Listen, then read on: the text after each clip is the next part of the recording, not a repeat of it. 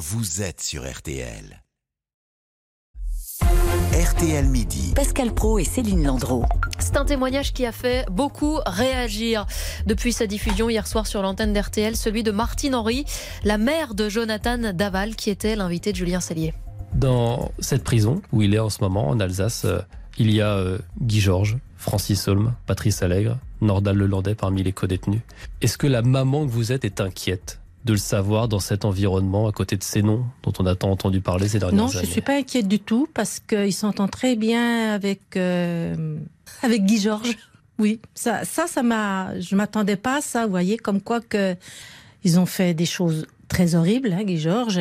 Non, je ne suis pas inquiète du tout. Et votre fils, est-ce que vous avez l'impression qu'il change en prison? Il, euh, il est bien dans sa tête. Il est mieux. Il travaille, il fait du sport, il est bien.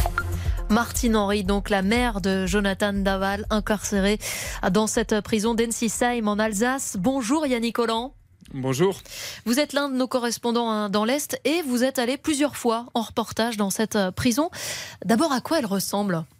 Eh bien, ce qui peut surprendre d'abord, c'est que c'est une prison installée en plein centre-ville d'Ensisheim, à deux pas de la mairie. C'est un ancien euh, collège jésuite transformé en prison sous Napoléon en 1811. Elle est même classée monument historique. Il y a donc de vieux bâtiments assez vétustes qui ont été adaptés pour euh, l'accueil de ces détenus particulièrement dangereux. Il y a 200 places réparties dans des cellules d'environ 8 mètres carrés. Et elle abrite certains des détenus effectivement les plus célèbres de France, dont Guy Georges.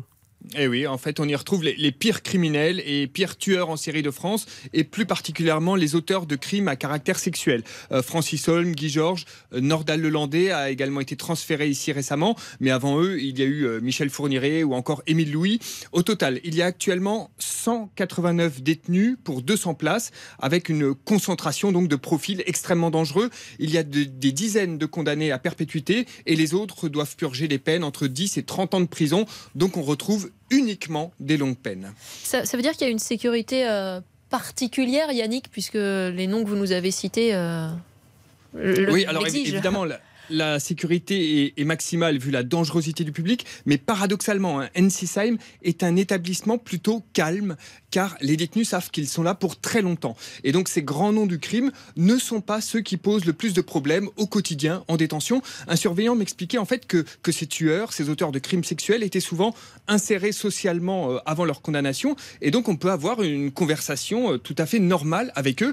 Il me disait, ils n'ont pas la haine du surveillant, la haine du bleu. Euh, euh, contrairement à des détenus qu'on peut avoir en maison d'arrêt. Mmh. Euh, c'est donc une relation qui peut être un peu bizarre, mais en tout cas, il ne faut jamais, jamais, jamais oublier qui on a en face de soi. C'est la clé de la sécurité. Ne jamais tomber dans la routine face à ces détenus, même s'ils sont très calmes au quotidien. Mais ce qui peut paraître étonnant, c'est qu'on a le sentiment, en écoutant euh, Madame Henri, que ces gens se croisent, que Guy Georges, Nordal Lelandais, euh, Francis Holm et Jonathan Daval puissent, pourquoi pas, même déjeuner ensemble ou travailler ensemble. Est-ce que c'est une réalité euh, oui, exactement. En fait, parce que c'est une prison qui n'est pas euh, surchargée comme les, comme les maisons d'arrêt.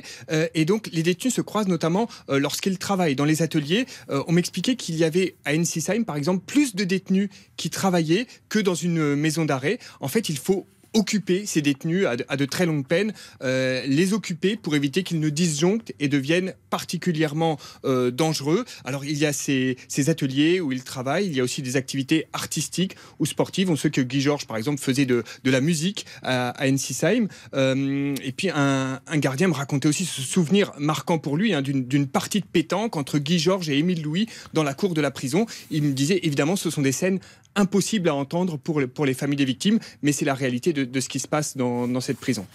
Bah, merci beaucoup Yannick Collant pour, euh, pour cet éclairage effectivement assez euh, surprenant pour le commun des mortels sur ce qui se passe dans cette prison d'Ensisheim. Et cet univers euh, carcéral est déjà toujours un, peu fascinant et par les personnalités qui y sont, votre témoignage et notamment la dernière image que vous venez de donner, cette partie de pétanque avec Guy Georges et Émile Louis, bien sûr que ça peut sidérer. Merci en tout cas de ce reportage, merci de, de ce témoignage Yannick Collant et dans une seconde nous allons euh, parler de Michel Polnareff. Depuis que je suis loin de toi, je suis comme loin de moi. Steven Bellery va entrer et chanter avec nous Polnareff. RTL Midi. Céline Landreau.